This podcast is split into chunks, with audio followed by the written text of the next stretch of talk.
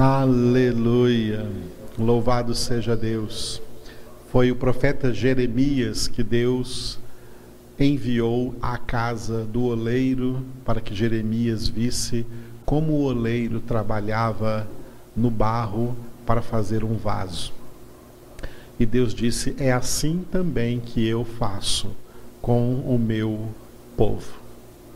O Senhor faz de nós vasos para honra, vasos de misericórdia, para encher com a sua glória, com a glória da sua presença. Vasos de barro. Por isso Paulo escreveu aos Coríntios ao dizer: trazemos esse tesouro em vasos de barro, para que a excelência do poder seja de Deus e não de nós. A Ele toda a glória. Nós estamos devagar, passo a passo, meditando aqui no livro dos Atos dos Apóstolos. Chegamos no capítulo de número 9. Os primeiros 30 versículos deste capítulo são reservados aí a esse personagem Saulo de Tarso. Por isso você tem aí nesse slide Atos 9 de 1 a 30, Saulo. Já vimos que esse texto está dividido em dois, du, duas partes. Em Damasco, do versículo 1 ao 25, onde estamos, e em Jerusalém, do 26 ao 30. Atos 9, de 1 a 25, em Damasco. Esse texto está dividido em duas partes conversão, do versículo 1 ao 19, e pregação, do versículo 20 ao 25. Nós estamos em Atos 9, de 1 a 19, conversão. Esse texto da conversão está dividido em duas visões, de 1 a 9, visão de Saulo, e de 10 a 19, visão de Ananias. Estamos em Atos 9, de 1 a 9, visão de Saulo. E já vimos que esse texto tem uma introdução e um desenvolvimento. Já passamos pela introdução, Saulo perseguidor, versículos 1 e 2. Estamos no desenvolvimento, Saulo convertido, versículos de 3 a 9. Então, Atos 9, de 3 a 9, a Saulo convertido. Esse texto está dividido em duas pequenas partes, de 3 a 6, caindo por terra. Nós já encerramos essa parte. E de 7 a 9, nada podia ver. É nessa parte que nós estamos. Atos 9, de 7 a 9, nada podia ver. Vamos encerrá-la hoje. Essa parte está dividida numa pequena introdução no versículo 7, companheiros de Saulo e num pequeno desenvolvimento, Saulo em Damasco. Estamos aí. Atos 9, de 8 a 9, Saulo em Damasco. Versículo 8, levado a Damasco, foi o nosso versículo de, do último sábado, domingo foi o boletim. E hoje, versículo 9, três dias. Esteve três dias sem ver, durante os quais nada comeu nem bebeu. Repetindo, Saulo de Tarso, nessa experiência de conversão, esteve três dias sem ver, durante os quais nada comeu nem bebeu. Louvado seja Deus. Este versículo 9, dentro deste contexto no qual nós estamos, versículo por versículo, você pode acompanhar cada uma das nossas últimas congregações para se certificar disso. Porque cada um desses versículos tem uma profundidade interessante, na qual nós não podemos passar por cima sem percebermos o que a palavra de Deus traz também de ensinamento para nós aqui neste primeiro nível da salvação que Saulo de Tarso estava experimentando. O primeiro nível de salvação é a conversão. O segundo nível é a santificação. O terceiro nível, a glorificação. Nós fomos convertidos para ser santificados. Estamos sendo santificados para ser glorificados. Aqui estamos tratando então do primeiro nível da salvação, a conversão na vida do Saulo de Tarso, que se tornou depois disso o apóstolo Paulo. Homem de Deus que verdadeiramente foi um instrumento escolhido do Senhor. Porque cada pessoa convertida, cada pessoa convertida também é um instrumento escolhido do Senhor para aquilo que ele determina. Vamos ver como isso acontece com Paulo, aconteceu com Saulo de Tarso, porque também isso corrobora a nossa experiência e nos ensina algumas coisas. Diante da experiência de conversão que o apóstolo Paulo teve, ele viu a luz de Cristo como uma luz mais forte do que a luz do sol do meio-dia, como ele mesmo vai testemunhar quando falar sobre isso aqui em outras ocasiões, em outros textos mais adiante aqui no livro dos Atos dos Apóstolos. Um, efeito físico, ele teve um efeito físico dessa experiência, isso é muito raro, né? ele teve um efeito físico dessa experiência que foi o efeito físico de ficar cego. Por isso ele, nós vimos no versículo 8, nada podia ver. E ele, como vimos agora nesse versículo 9, esteve então três dias na cidade de Damasco, três dias sem ver, não conseguia enxergar nada, estava completamente cego durante esses três dias. E durante esse tempo, né, ele basicamente esteve também em jejum, porque nada comeu e nem bebeu. Em primeiro plano, temos que entender o seguinte: que foram três dias, que nós poderíamos entender esses três dias como uma espécie de retiro espiritual ao qual Deus levou Saulo de Tarso após Jesus vir ao seu encontro na estrada de Damasco. Esses três dias foram dias de reflexão. Foram dias em que ele, não vendo nada, não vendo ninguém, ele pensou em tudo o que aconteceu com ele. Ele refletiu em tudo o que ele aprendeu na sua vida especialmente na escola rabínica de Gamaliel.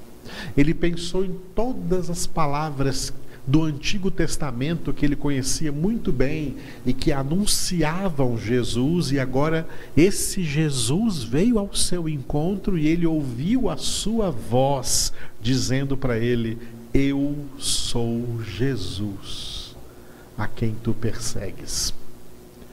Foram três dias, portanto, de meditação. Foram três dias de reflexão. Foram três dias que envolveram né, aquele sofrimento do homem arrependido. Saulo estava arrependido de ter perseguido muitos cristãos, porque agora ele entendeu que Jesus disse para ele que ele estava perseguindo o próprio Jesus, perseguindo o próprio Filho de Deus. É a mim que tu persegues. Porque me persegue, Saulo de Tarso.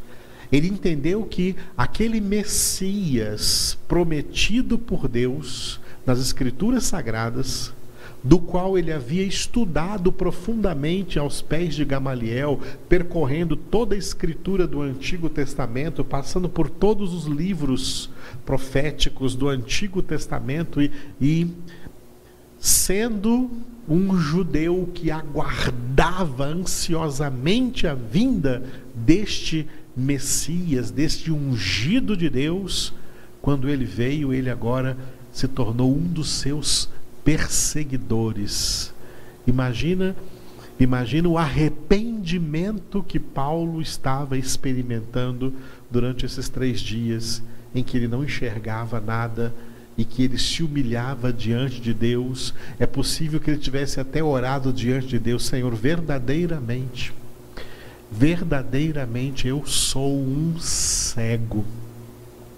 Eu pensava que eu enxergava, mas eu, na verdade, sou um cego espiritualmente. Só o Senhor pode abrir os meus olhos. Esse é o contexto desse versículo 9, nesses três dias. E o que Paulo teve durante esses três dias aqui foi uma coisa que se chama também de jejum circunstancial. Muitos irmãos fazem para mim perguntas acerca de jejum. Inclusive, eu tive no semestre passado uma das sextas-feiras no nosso seminário em que eu expliquei um pouco sobre o jejum, para as pessoas entenderem e não levarem mais para o lado para o lado meramente místico, ritual ou religioso para entender o jejum. O jejum que o apóstolo Paulo também praticou aqui, tá? três dias ele poderia ter comido, ele estava aqui hospedado na casa de alguém aí em Damasco, ele não estava no relento, ele estava aí na rua direita, Jesus deu a ele o endereço, ele estava em algum lugar ali numa casa, determinada casa, onde ele teria acesso tá, a alimento, a comida, mas ele não comeu porque ele não não estava no clima de comer, não estava no clima de se alimentar, ele não sentiu vontade de comer nada, nem de beber nada, porque a experiência de conversão, a experiência espiritual pela qual ele estava passando era muito forte, tão profunda, que a circunstância emocional em que ele vivia naquele momento, inclusive física, né, de não estar enxergando, que levou ele a meditar, a pensar em tudo na sua vida, porque agora está ele está de fato agora começando de fato a conhecer a luz, conhecer Jesus Cristo, acerca de quem ele estudou tão profundamente aos pés de Gamaliel nas escrituras proféticas, mas que quando ele veio então, ele não acreditou que era ele, como fizeram também todos os judeus. Saulo não estava no clima de comer nada, nem de beber nada, ele só queria pensar, ele só queria refletir, ele só queria orar. Isso é um jejum circunstancial, tá? Jejum circunstancial. Quando nós falamos de jejum, só para falar, só para resumir o que eu já ensinei há alguns meses atrás, nós temos que entender na Sagrada Escritura como era considerado o jejum na antiga aliança e como é agora o jejum na nova aliança depois que Jesus veio. Na antiga aliança, o jejum era um jejum litúrgico. O que é um jejum litúrgico? É um jejum que podia ser convocado, tá? Convocado a todo o povo que cultuava a Deus, a todo o povo de Deus. Então havia datas certas para se jejuar durante o ano, tá? e quando o próprio Deus falava através dos profetas para convocar todo o povo de Israel ao jejum. Convocação ao jejum.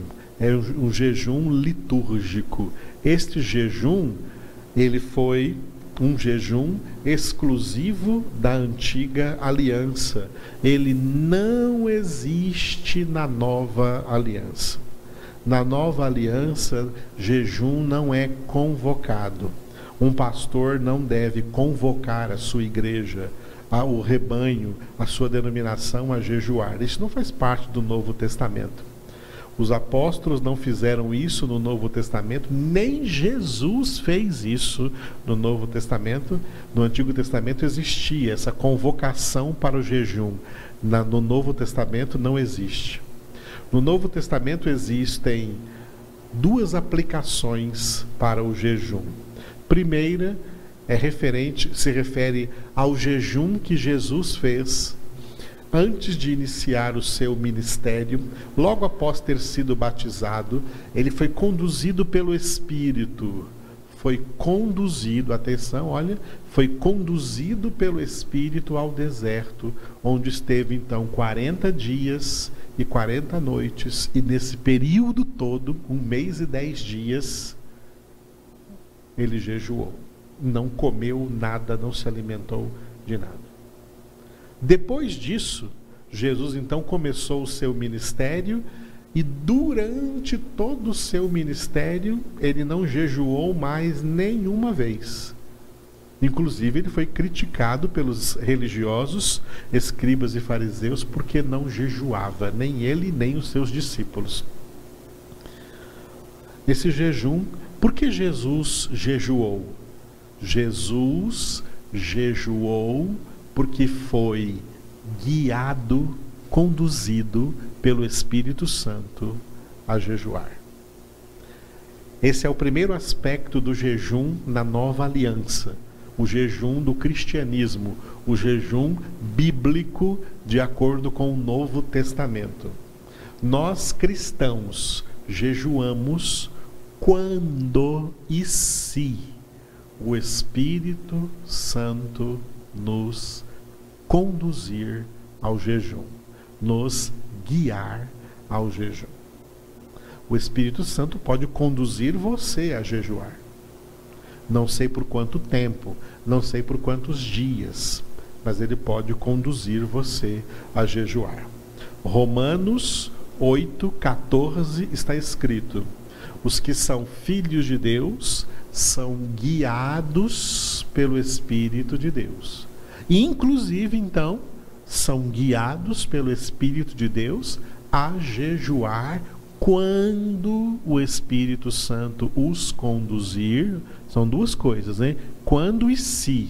Quando o Espírito Santo os conduzir e se o Espírito Santo os conduzir a jejuar.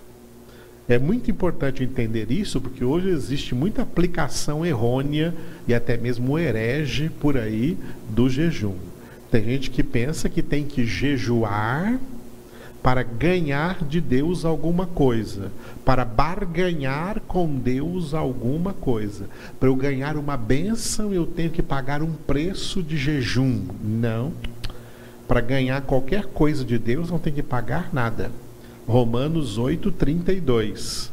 Aquele que não poupou seu próprio filho, mas que por todos nós o entregou, como não nos dará também graciosamente com ele todas as coisas? Ou a escritura não diz a verdade? Romanos 8:32 faz parte dessa verdade. Então eu não tenho que fazer pagar um preço de jejum para ganhar de Deus uma bênção, para barganhar com Deus uma bênção em troca do meu sacrifício de jejum. Não.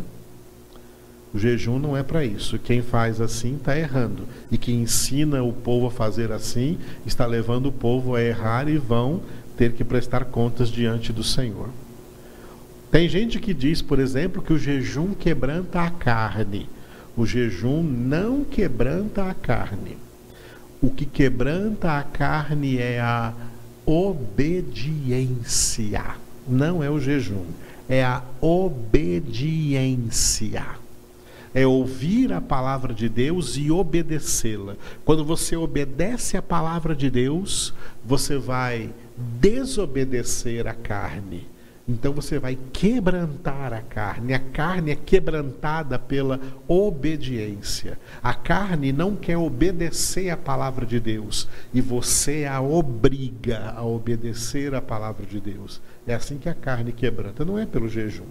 jejum não quebranta a carne, jejum faz você passar fome, nada mais. Você vai jejuar se o Espírito Santo te conduzir a jejuar e quando o Espírito Santo te conduzir a, a jejuar. Ele conduziu Jesus, Jesus a jejuar aqueles 40 dias e nunca mais ele conduziu Jesus a jejuar. E Jesus, durante o seu ministério, nunca fez nenhuma convocação aos seus discípulos para jejuar. Hoje nós todos vamos jejuar. Nunca fez. Esse é o jejum espiritual, quando o cristão, o filho de Deus, como Jesus, ele é conduzido pelo Espírito Santo a jejuar. Não é o caso do apóstolo Paulo aqui no versículo 9. No versículo 9 vem o segundo tipo de jejum. O segundo tipo de jejum é o jejum circunstancial. O que é o jejum circunstancial? Como a mesma palavra diz, é quando as circunstâncias em que a pessoa está vivendo, ela não vê necessidade e nem vontade pela circunstância em que ela está passando, ela não vê necessidade prioritária e nem vontade de comer nada, de se alimentar. Isso pode acontecer em, em circunstâncias negativas, como em circunstâncias positivas. A circunstância de Paulo foi uma circunstância tremendamente positiva. Foi aqui no auge da sua conversão né? E por essa razão, por toda a experiência que ele estava passando, pela forma como ele ficou extasiado diante dessa experiência que ele estava passando, ele não viu lugar para comida, para alimentação. Ele não estava fazendo ali um sacrifício, alguma coisa nesse sentido. Ele simplesmente não quero comer e não vou comer agora porque eu quero ficar só meditando nessa experiência que eu estou tendo agora, com esse que eu estou conhecendo agora o meu Senhor Jesus. Mas pode ser também circunstâncias negativas, por exemplo, quando a pessoa está triste, por exemplo, quando perdeu um ente querido. Geralmente as pessoas perdem um ente querido, elas também perdem a fome naquele momento, naquele momento de despedida, naquele momento, naquelas circunstâncias o emocional está passando por algo tão forte que a pessoa não sente fome. Isso é um jejum circunstancial.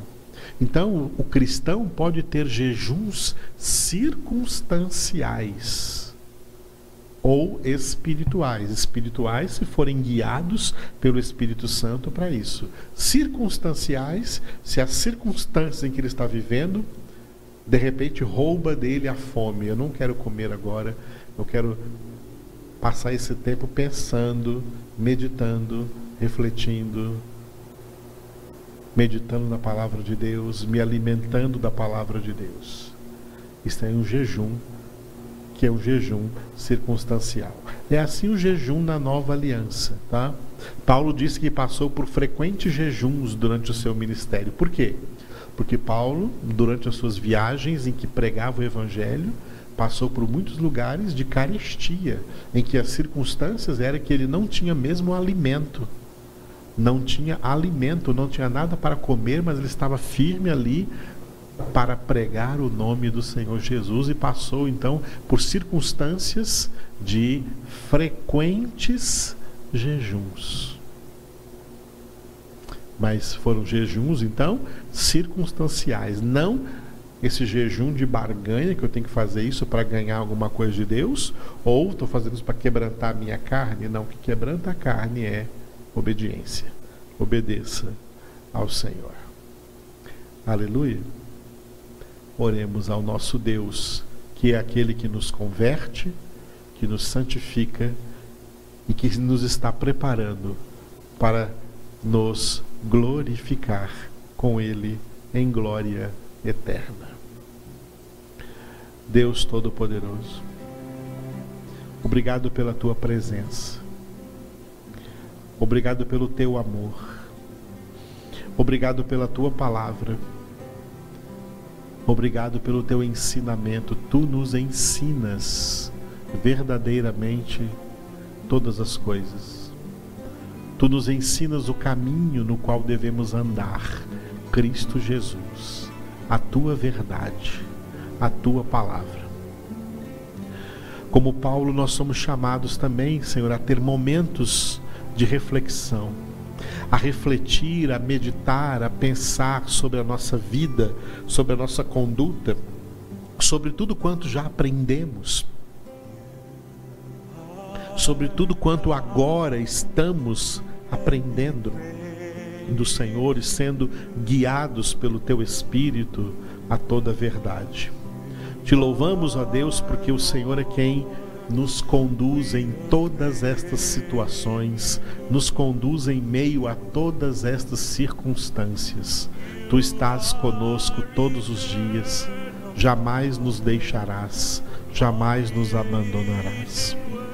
Obrigado, ó Pai, pela dupla honra com que nos honraste, sem nenhum merecimento de nossa parte, dando-nos Jesus e o Espírito Santo. Obrigado, Senhor Jesus, por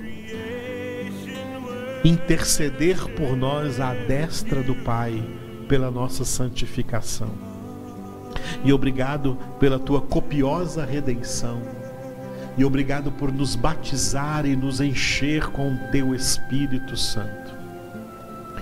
Obrigado, Espírito Santo de Deus, por interceder ao Pai de dentro de nós com gemidos inexprimíveis pela nossa santificação. Obrigado por nos revelar a face de Jesus, guiando-nos a toda a verdade, que é Ele mesmo, a palavra de Deus viva e eficaz, a tua espada, Espírito Santo, que em nós penetra como espada de dois gumes, mais do que qualquer espada de dois gumes, até o ponto de dividir alma e espírito juntas e medulas e discernir os mais íntimos pensamentos, propósitos, intenções do nosso coração. Obrigado, Espírito Santo, por habitar no nosso corpo como num templo. Somos templos, templos vivos do Senhor. E aí de dentro de nós o Senhor é poderoso para curar toda enfermidade, que esses templos sejam curados agora, sejam sadios agora, em nome de Cristo Jesus. Obrigado a Deus por toda essa obra que o Senhor faz em cada um dos teus filhos, em cada uma das tuas filhas, em nome de Jesus. Amém.